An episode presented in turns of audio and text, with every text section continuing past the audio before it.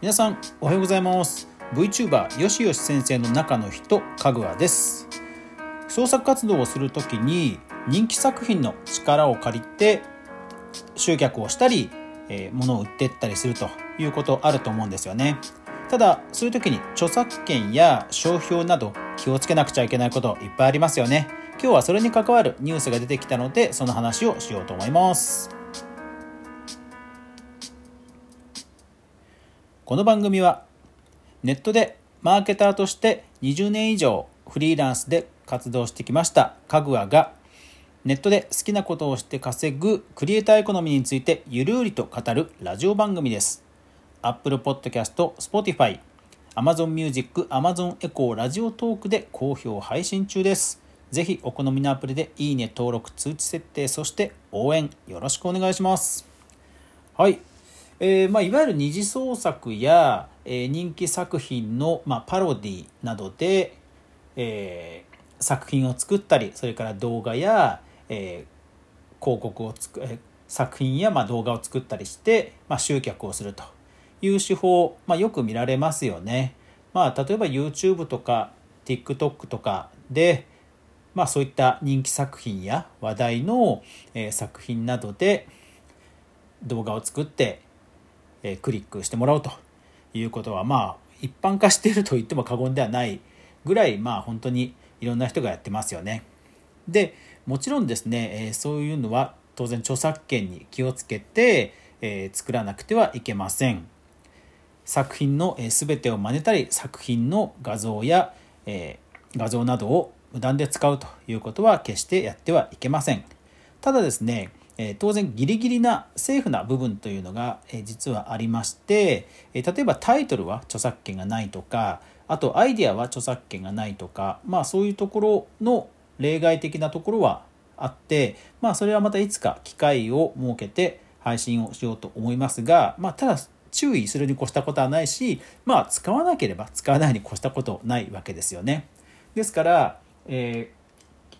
鬼滅の刃」に関しては、えー、かつて、まあ、逮捕劇がね、えー、ありましたよね、えー、いつだったっけな、えー、今年の7月28日今年の2021年7月28日に鬼滅グッズの便乗商法の業者が、まあ、逮捕されたと、えいうことですね。摘発は愛知県警で、えー、発表したのは日本ソフトウェア著作権協会で、えー、容疑は不正競争防止法違反と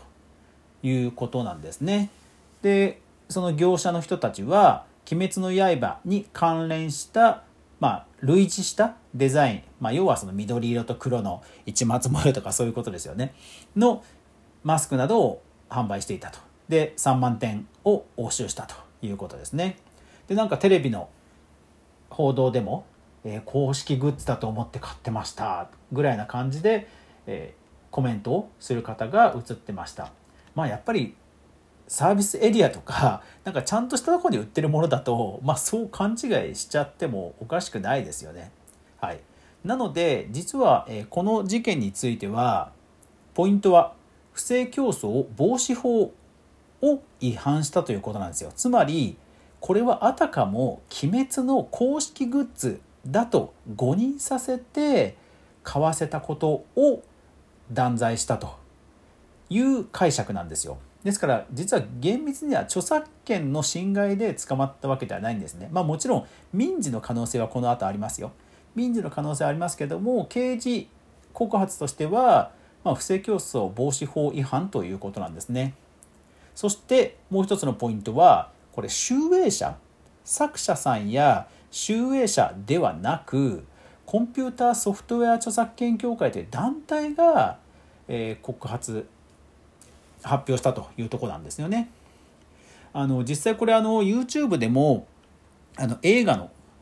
ファストシネマと呼ばれる動画が摘発された事件がありましたそれもやっぱり映画の団体が、えー、そういう告発をしたんですよねですからその辺りって実はそのかなりグレーなところである場合ってやっぱり団体が権利者じゃなくて団体が動いた方がやっぱり動きは早いっていうのは実はあってただ逆に言うと動いたらもうまあまああの 間違いなくアウトだということは、はい、もう言うまでもないですね。はい、でこれにこの前提があって実はこういうニュースが入ってきました。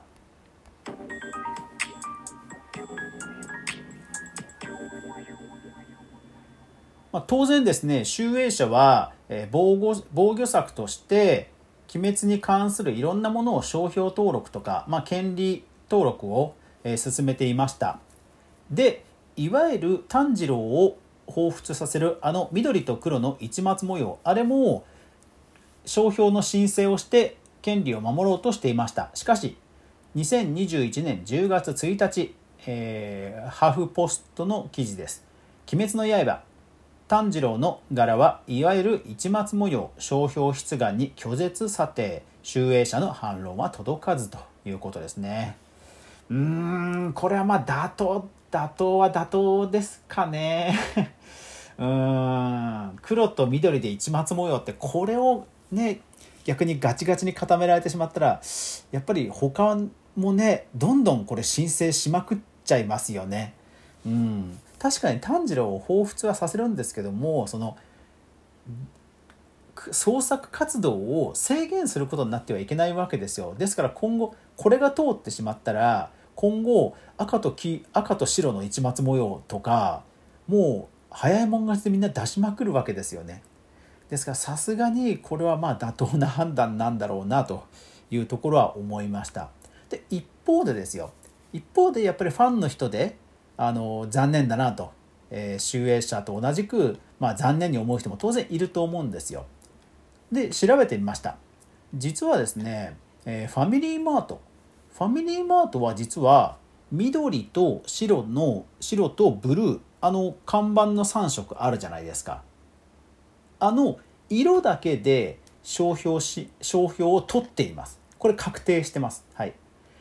えー、っと2018年9月28日登録で、えー、ポイントはですねジャン分野なんですね。色彩のみからなる商標といって、えー、本当に緑と白と青の3色でさらにやっぱり細かいところとしては緑色と,、えーと、パントーンの CMYKC0Y0K0 といった本当に細かい色の指定もしてある、えー、その彩色彩あり、うん、色彩に関して特化して撮ってる感じのまあまあ撮り方なんですよね。うん、もちろんいろんな比較的広めな、え区分では出していますよ。ですけど、え色彩ありというのをしっかり抑えてるところがなるほどなという感じなんですね。で実際鬼滅の、えー、拒絶された申請見てみると色彩に関してはないんですよ。うんまあだから結果論？結果論なんですけどまあ炭治郎に関しては 色彩とかでもう、うん、色彩とかも絡めるとまた違ったのかなっていう気はちょっと結果論としてはしましたね。まあね同じく拒絶された禰豆子と善逸のはこれはなかなか難しいとこだと思うんですけど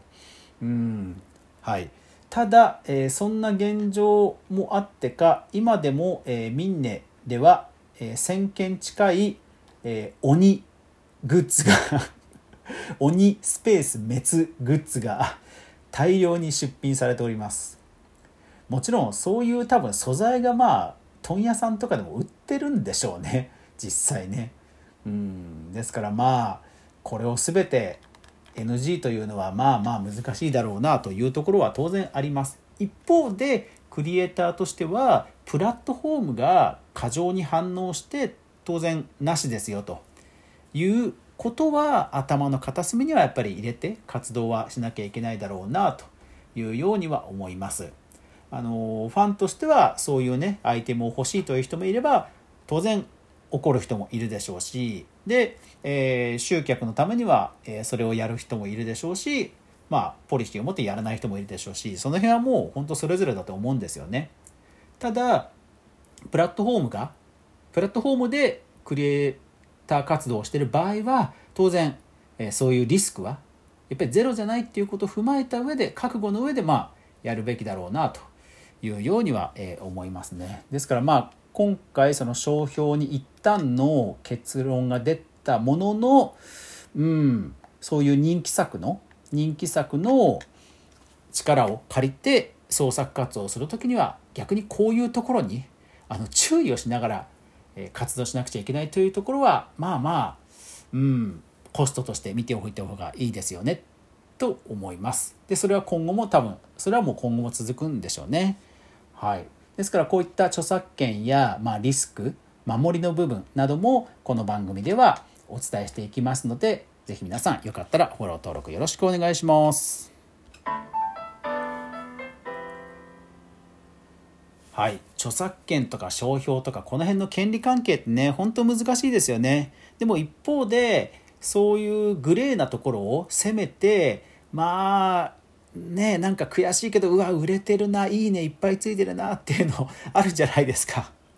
その辺はね本当難しいですよね。うん、完全に二次創作って言った場合にはまた同人活動って言った場合にはある程度のこうなんかマナーみたいなものも醸成されてるんでしょうけど創作活動っていうとなかなかねまた難しいところもありますよね。はい、ですからまあこういった守りの部分リスクマネジメントの部分はあの機械を機械を見て、えー、テーマで入れてきますのでよかったら聞いてください。はいいや今日はちょっと、うん、難しい話というか固めの話になっちゃいましたね。はい、でもまあこういうのこそ IT と関係なく人間のこう心に関するところなので、まあ、尽きないんですよね。ですから IT を追っかけていくよりはこっちを追っかけていく方が実はあの僕はコストがあのむちゃくちゃいいなというのがあって、はい、ピックアップしています。というわけで今日一日皆さん素敵な一日になりますようにさようなら